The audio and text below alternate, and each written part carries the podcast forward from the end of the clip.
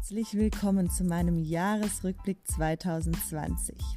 Ja, ich dachte, bei mir lohnt es sich dieses Jahr wirklich noch einen Jahresrückblick zu machen. Es ist bei mir so viel passiert, bevor überhaupt Corona gestartet ist. Also seid gespannt. Wir fangen an. Kurze Vorgeschichte zu 2019.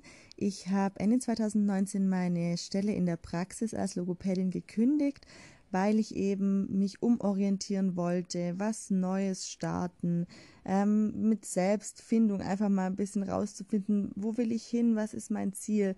Genau, und habe mich deshalb dann dazu entschlossen, gleich Anfang des Jahres 2020 in ein Schweigekloster zu gehen ja, der eine oder andere wird jetzt große Augen machen. Wieso denn das? Äh, ich wollte es einfach schon länger mal machen. Habe da auch schon sehr viele Sachen gehört und wollte es einfach mal starten. Habe mich dann da angemeldet in einem Schweigekloster, wollte es auch gleich wirklich zügig machen, Anfang des Jahres nicht noch weiter rauszögern. Ja, habe mich dann da aufgemacht. Im Schweigekloster ist es ja dann so, dass man eben ähm, auf alles verzichtet. Also man darf kein Handy mitnehmen, es gibt dort keinen Fernseher, es geht wirklich rein ums Schweigen und ums Zu sich finden. Allerdings lief das alles nicht ganz so wie gedacht. Ich dachte wirklich, ich habe da, ich komme da in die Stille, es wird Meditation gemacht. Ähm, ja, ich kann mich da mit mir selber auseinandersetzen und einfach da gestärkt wieder rauskommen mit ein bisschen mehr Plan, wo ich hin will. Das war dann alles nicht so der Fall, aber ich glaube, da mache ich wirklich noch mal eine extra Folge dazu. Das war super spannend und interessant. Ähm, habe das dann abgebrochen, leider. Es wäre fünf Tage gegangen, habe es nach ähm, drei Tagen, meine ich jetzt, glaube ich, abgebrochen. Oder ja, doch, nach drei Tagen abgebrochen. Es war überhaupt nicht meins. Warum, weshalb, das werde ich dann in der anderen Folge nochmal genau schildern, was da alles schief lief ja, bin dann nach Hause, habe mir dann da vorgenommen, wirklich zwei, die restlichen zwei Tage äh, mich bei mir zu Hause einzuschließen und auch keinen Kontakt zu haben, das Handy trotzdem wegzulassen, auch nicht Fernsehen zu schauen und mich dann so mit diesen Sachen beschäftigen, wie ich es eigentlich vorhatte. Ja, dann war der letzte Tag vorbei und dann kam der Anruf, dass meine Oma angefahren wurde. Also bei ihr vom Haus, wollte sie einen Besuch machen und ähm, wurde dann eben vom Auto angefahren. War dann schwer verletzt auch, ganz viele Brüche, wurde dann mit dem Hubschrauber ins Krankenhaus gebracht, war lange auf der Intensivstation und auch immer wieder auch mal auf Normalstation, wieder Intensivstation, viele Not-OPs. Also ja, es war wirklich, wirklich ähm, ganz schlimm. Man wusste eben auch nicht, ähm, ob sie es packt oder nicht. Und ihr habt ja vielleicht gesehen, dass ich ein sehr enges Verhältnis habe zu meiner Oma. Meine anderen Großeltern sind alle schon verstorben. Und ja, ich habe auch auf Instagram einen Post gemacht von letztem Jahr, wo ich mit ihr nach Wien geflogen bin. Da konnte man das schon so ein bisschen erahnen, dass wir ein sehr enges Verhältnis haben. Genau, also deshalb war die Zeit auch echt happig so gleich Anfang des Jahres. Lief alles nicht so wie geplant. Ja, also war meine Oma im Krankenhaus. Ähm, ich hatte dann Urlaubsvertretung in der, äh, auf der Stroke Unit, also auf der Schlaganfallstation, in der ich arbeite. Das ist so ein großer Komplex, also es ist wie ein kleines Dorf eigentlich. Da ähm, ist hauptsächlich Psychiatrie auch ringsherum, geschlossene, offene Wiedereingliederung, ähm, psychiatrisches Altenheim und eben das kleine Krankenhaus dann auch, wo die Stroke Unit ist ja, da bin ich dann, hatte ich eben Urlaubsvertretung und bin eines Morgens ähm, zehn Minuten später aus dem Haus, als ich eigentlich immer raus bin. Ähm, bin natürlich dann auch später dort angekommen. Mir wurde dann noch der Parkplatz vor der Nase weggeschnappt. Ich musste irgendwo anders parken, als ich eigentlich parke. Und habe mich dann aufgemacht, genau. Also man hat immer einen längeren Weg, läuft durch den Park es war still, es war morgens 8 Uhr, keine Geräusche, alles still. Vor mir lief noch eine Frau, ich war beschäftigt am Handy, wollte die Frau gerade eigentlich überholen, weil sie mir zu langsam lief. Und auf einmal hat es einen wahnsinns lauten, dumpfen Schlag gemacht. Und direkt vor meinen Füßen kam ein Mann auf. der vom Dach gesprungen ist, der Selbstmord begangen hat. Und es war so surreal. Ähm, man konnte, ich konnte es überhaupt nicht fassen, dass das jetzt, dass es gerade wirklich passiert ist, dass es, dass es echt ist, dass es keine versteckte Kamera ist. Ähm, die Frau, wo dann vor mir, vor mir gelaufen ist, ähm, war auch total im Schock. Ich bin dann natürlich hin, habe ähm, geschaut, ob er noch, ähm, ob er noch atmet. Es kamen dann auch gleich Ärzte. Äh, man hat versucht, ihn wiederzubeleben. Feuerwehr kam, Polizei kam. Ja, genau. Also er war aus einem Gebäude gesprungen ähm, von der Eingliederungspsychiatrie. Also er war zurechnungsfähig, aber wollte sich, wollte eben nicht mehr leben, auch schon länger nicht mehr. Und hat sich da dann eben das Leben genommen. Also er hat es dann auch nicht überlebt, was für mich eigentlich ähm, okay war, denn ich habe eine Einstellung dazu, wenn jemand ähm, sein Leben nicht mehr leben möchte und gehen möchte, sich dazu entscheidet, ähm, ist es für mich okay, denn ich finde, man kann dann da besser damit umgehen, dass derjenige das wollte. Genau, aber dennoch war es natürlich ein Wahnsinnsschock, morgens um acht, äh, Totenstille, wortwörtlich. Genau, wir wurden dann noch befragt von der Kripo und ähm, Polizei. Ja, also ich musste dann natürlich auch arbeiten, weil ich hatte ja Urlaubsvertretung auf der Stroke Unit. Ähm, wie ihr jetzt schon wisst, ähm, ist eben eine, also ist speziell auf ähm, Schlaganfälle ausgelegt. Da muss ich arbeiten auf jeden Fall. Also die Leute kommen ja ähm, intensiv zu uns und äh, werden da auch intensiv überwacht am Monitor. Ja, ich, anfangs war ich sehr gefasst. Ähm, es ist dann aber doch ein bisschen über mich eingebrochen plötzlich, als ich mit jemand drüber gesprochen habe ähm, ist der Schock irgendwie dann doch ein bisschen, hat der Schock nachgelassen. Es kam dann auch gleich ein Seelsorger, der mit mir gesprochen hat. Also da sind wir wirklich super aufgestellt in, dem großen Trakt. Und ja, also es ging dann auch. Ich habe dann eben gesagt, ich arbeite nur auf der einen Station heute, also die, wo wirklich sein muss, und habe mich dann für mittags in der Reha-Klinik krank schreiben lassen. Das war auch gar kein Thema. Genau, ich war eigentlich ziemlich gefestigt, muss ich sagen, auch die Tage danach, die Wochen danach. Also ähm, es ging, der anderen Frau ging es nicht so gut. Die war seitdem auch in Behandlung dann. Ähm, ja, für mich ging es eigentlich ganz gut, weil ich musste einfach funktionieren. Also ich, ich wusste, ich habe Urlaubsvertretung, meiner Oma geht es nicht so gut. Es war einfach eine total angespannte Situation überall bei uns. Mein Geburtstag stand kurz vor der Tür. Organisatorisches war einfach noch zu erledigen.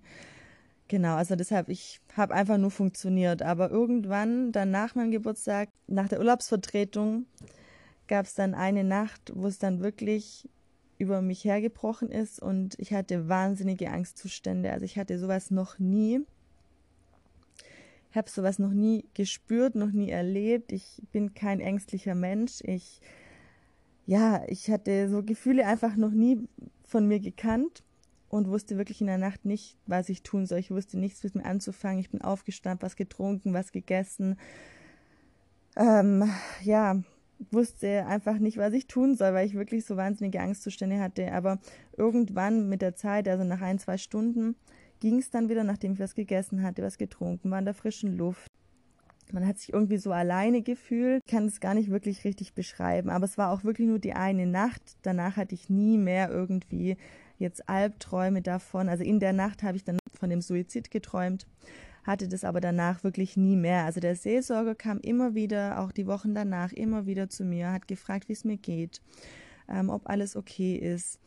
Es war auch sehr das Thema, ob ich sauer sei auf den, natürlich den Mensch, der eben den Suizid begangen hat, aber ich habe nie irgendwie Wut gespürt, also dass ich jetzt wütend sei, weil er gesprungen ist, als da Menschen liefen. Also um das ging es eigentlich, dass man mir gesagt hat, ja, du musst doch jetzt wütend sein, dass der gesprungen ist, ausgerechnet als du und diese andere Frau da gelaufen sind. Also weil Polizei und mein Arzt hat auch gesagt, wir hätten das niemals überlebt. Also hätte er mich getroffen, es war, er kam ja wirklich direkt vor mir auf, einen Meter vor meinen Füßen kam er auf. Ähm, Wäre ich eine Sekunde schneller gelaufen oder hätte ich nicht aufs Handy geguckt, dann läuft man ja eh schneller, dann wäre ich definitiv drunter gewesen und die haben auch gesagt, ähm, niemals hätte ich das überlebt. Und ja, seitdem feiere ich so ein bisschen den 21. Januar als meinen zweiten Geburtstag. Das war wirklich so ein einschneidendes Erlebnis. Einfach, ich meine, ja, dass man mal zu einer Unfallstelle dazukommt oder hinläuft an einen Unfall, passiert ja eher. Aber dass es wirklich in dem Moment passiert, ja, also das ist, dass man einfach läuft und vor einem knallt jemand auf den Boden, das, das äh, kommt sehr, sehr selten vor. Und ja, wo war ich jetzt stehen geblieben? Also eben, ich hatte diese Angstzustände, aber es war dann danach auch nichts mehr. Also seitdem geht es mir eigentlich gut. Ja. Das Thema Oma war natürlich immer noch sehr präsent, immer wieder von der Normalstation auf die Intensivstation, wieder eine OP. Also sie wurde alle zwei Tage fast operiert. Es war ein Auf und Ab, ihr ging es schlecht, ihr ging es gut. Also es ging super viel schief im Krankenhaus, auch vom Personal. Ja, irgendwann war es dann soweit, dass sie ähm, nochmal in ein anderes Krankenhaus verlegt worden konnte, wo man dann eben nochmal rekonstruiert hat. Ja, dann dachte ich, okay, jetzt setze ich mich mal wieder ran und schaue, wie ich jetzt weitermache, ähm, wo ich äh, hin möchte, was ich äh, beruflich jetzt machen möchte. Ich saß vor meinem Laptop, mein Telefon hat geklingelt und ich hatte meine Minischweinchen zu dem Zeitpunkt noch auf einem Bauernhof untergebracht, weil wir noch im Urlaub waren, ähm, also ja, doch Anfang des Jahres. Und da das dann mit der Oma war und alles, habe ich gesagt, okay, wir lassen sie jetzt erstmal noch dort, da sind sie jetzt gut aufgehoben und holen sie dann einfach, wenn, wenn sich alles ein bisschen beruhigt hat mit der Situation. Ja, jedenfalls hat mein Handy geklingelt und ähm, die Frau von dem Hof hat mich angerufen und sie hat mich nie angerufen. Also ich hatte meine Minis schon öfter dort und ich wusste sofort, irgendwas stimmt nicht. Ich habe demnach auch nicht abgenommen, weil ich einfach Angst hatte. Ich wollte es einfach nicht wissen. habe dann nochmal fünf Minuten abgewartet, dann hat es natürlich nochmal angerufen. Dann bin ich schweren Herzens dran und ähm, dann ähm, hat sie mir gesagt, dass eins meiner Minischweinchen verstorben ist. Und ihr müsst wissen, meine Minischweinchen waren zu dem Zeitpunkt erst ähm, ein Dreivierteljahr alt, gerade mal. Es gab keine Vorerkrankungen, die hatten nichts, die waren, ihnen ging es gut. Ja, es war ein Schock. Ähm, auf jeden Fall habe ich natürlich das eine Minischweinchen, also ein Biskuit, sofort wieder zu mir nach Hause geholt. Also die haben anfangs ja auch bei mir in der Wohnung gewohnt. Ähm, ich habe ihn auch wieder zu mir in die Wohnung genommen und ähm, er hat natürlich sehr gelitten. Also die waren wirklich ein Herz und eine Seele, die zwei. Und man kann sich das vorstellen, also ein Schwein leidet da wirklich ähm, so, wie man es von, auch von Hunden kennt, dass er dann an der Treppe stand und gewartet hat und ähm, ja, gequiekt hat. Äh, ja, ich habe dann auf dem Boden geschlafen mit ihm zusammen. Er hat sich dann auch immer an mich gekuschelt. Ja, es war eine schwierige Zeit. Auf jeden Fall mussten wir sehr schnell nochmal ein Schweinchen finden, weil ähm, die Minis soll man immer zu zweit halten. Hat nicht nur damit was zu tun, dass man sagt, zu zweit ähm, ist artgerechter, sondern die haben einfach auch ein ganz spezielles System von Temperaturaustausch dass dann wichtig ist, dass ein zweites Schweinchen da ist. Ja, es war natürlich nicht so einfach, von heute auf morgen mal ein zweites Minischweinchen herzubekommen. Natürlich auch ein Minischweinchen und dann nicht ein großes Schwein, das dann auch ähm, dreifach, dreifach so groß wird. Ja, wir haben es irgendwie hinbekommen. Auf jeden Fall äh, waren sie dann wieder zu zweit, Gott sei Dank. Genau, und das mit den beiden funktioniert es jetzt auch ganz gut ja, das äh, bis zu dem Zeitpunkt ist alles vor Corona passiert. Da gab es noch kein Corona bis zu dem Zeitpunkt. Das hat mir eigentlich schon gereicht für, für ein ganzes Jahr. Ja, dann hat es an, eben angefangen mit Corona. Meine Oma durfte keinen Besuch mehr bekommen. Ähm, dann haben wir kurzerhand beschlossen, dass wir sie zu meinen Eltern nach Hause nehmen. Und ich habe gesagt, ich kümmere mich darum, da ich ja eh aus der medizinischen Richtung komme und auch, aus, auch viel von der Pflege einfach mitbekommen im Krankenhaus, habe ich gesagt, ich übernehme die Pflege, denn sie war da wirklich noch ähm, 24 Stunden pflegebedürftig. Das hieß also Tag und Nacht ähm, rund um die Uhr um sie gucken. Ja, genau. Dann war sie sieben Wochen bei meinen Eltern zu Hause, beziehungsweise bei uns. Ich habe sie dann ähm, hauptsächlich tagsüber und anfangs auch ähm, Tag und Nacht auch, Nacht aufstehen, aufs Klo gehen, waschen und so weiter. Ähm, mein Vater hat dann aber auch Nächte übernommen. Wir haben uns das einfach geteilt. Meine Mama hat immer ganz toll gekocht für sie und sie unterhalten tagsüber. Ich hatte Gott sei Dank Kurzarbeit, so hatte ich auch einfach ein bisschen mehr Zeit. Und natürlich habe ich ja gekündigt letztes Jahr. Ähm, somit war einfach ein bisschen mehr Spielraum da. Ja, so wurde sie dann peu à peu nach den sieben Wochen wieder fit, durfte dann auch in Reha und ist jetzt Gott sei Dank wirklich wieder, also fast die alte. Es ist wirklich so unglaublich, wie sie das hinbekommen hat und das weggesteckt hat. Also da bin ich auch echt ganz stolz auf sie. Zu Corona allgemein, ähm, was jetzt mich beruflich betrifft, war das natürlich für die logopädische Arbeit ähm, sehr schlecht. Also die logopädische Arbeit war stark eingeschränkt, da wir ja viel einfach mit der mimischen Muskulatur, also viel im Gesicht. Ähm, wir stimulieren die Lähmungen im Gesicht. Wir müssen das Sprechen richtig verstehen. Also uns haben die Patienten ja auch nicht mehr verstanden wegen Mundschutz. Wir waren ja in voller Schutzkleidung immer drin, also mit Schutzmantel, Handschuhe, FFP2 und noch ähm, Plexiglasschild. Also wir konnten eigentlich die, mindestens die Hälfte unserer logopädischen Aufgaben oder Übungen gar nicht mehr durchführen, was natürlich super schlecht war. Die Patienten haben einen auch super schlecht verstanden wegen Mundschutz und der Plexiglasscheibe, aber es musste ja irgendwie so weitergehen. Leider sind auch ein paar Patienten natürlich verstorben, weil ähm, die ganzen Besuche eingeschränkt worden sind. Also sie haben auch über die Feiertage keine Besuche bekommen. Viele mussten in Quarantäne im Zimmer bleiben. Man durfte nicht mehr in die Speisesäle. Das gemeinsame Essen war einfach weg. Jeder musste einzeln im Zimmer sein. Also es war schon auch eine starke Vereinsamung und dadurch sind über die Feiertage auch vor allem aus, aus Altenheimen ähm, auch äh, Menschen verstorben. Ja, turbulentes Jahr auf jeden Fall mit Corona. Wir stecken jetzt wieder voll mittendrin. Was ich sagen muss, was ich jetzt für mich als positiv gesehen habe an Corona dieses Jahr, war ganz, ganz extrem, dass ich gelernt habe, mit meinen Augen zu lachen.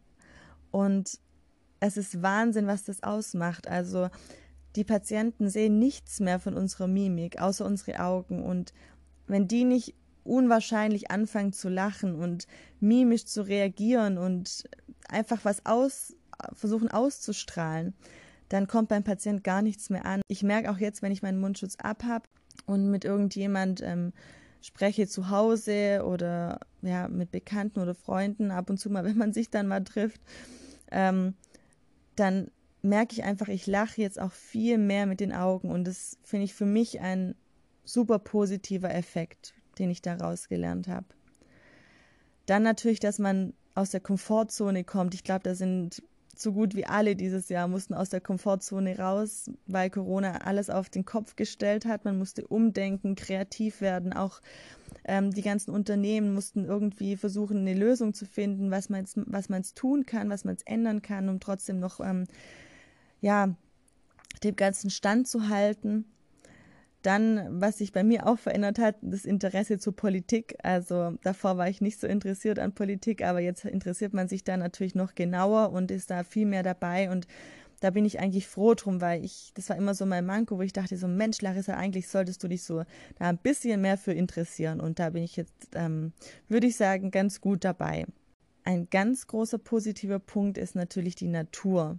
Also die Natur hat sich unwahrscheinlich erholen können. Die konnte mal richtig durchatmen. Also für die Natur war es, glaube ich, nur von Vorteil, dass Corona da war.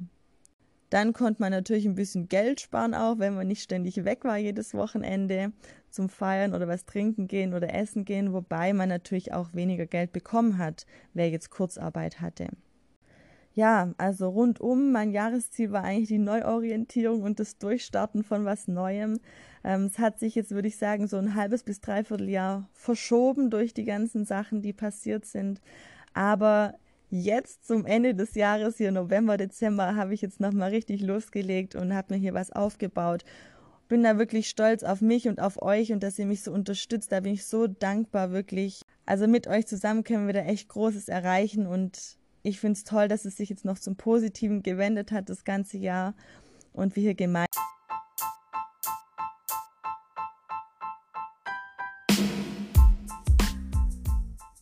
Schön, dass du dir die Folge bis zum Ende angehört hast. Ich hoffe, sie hat dir gefallen und ein bisschen Einblick gegeben in mein Jahr 2020. Mich würde es natürlich jetzt super interessieren, wie dein Jahr 2020 war und schreib mir das doch ganz gern auf Instagram. Den Instagram-Namen und Infos zur Folge findest du natürlich in den Show Notes.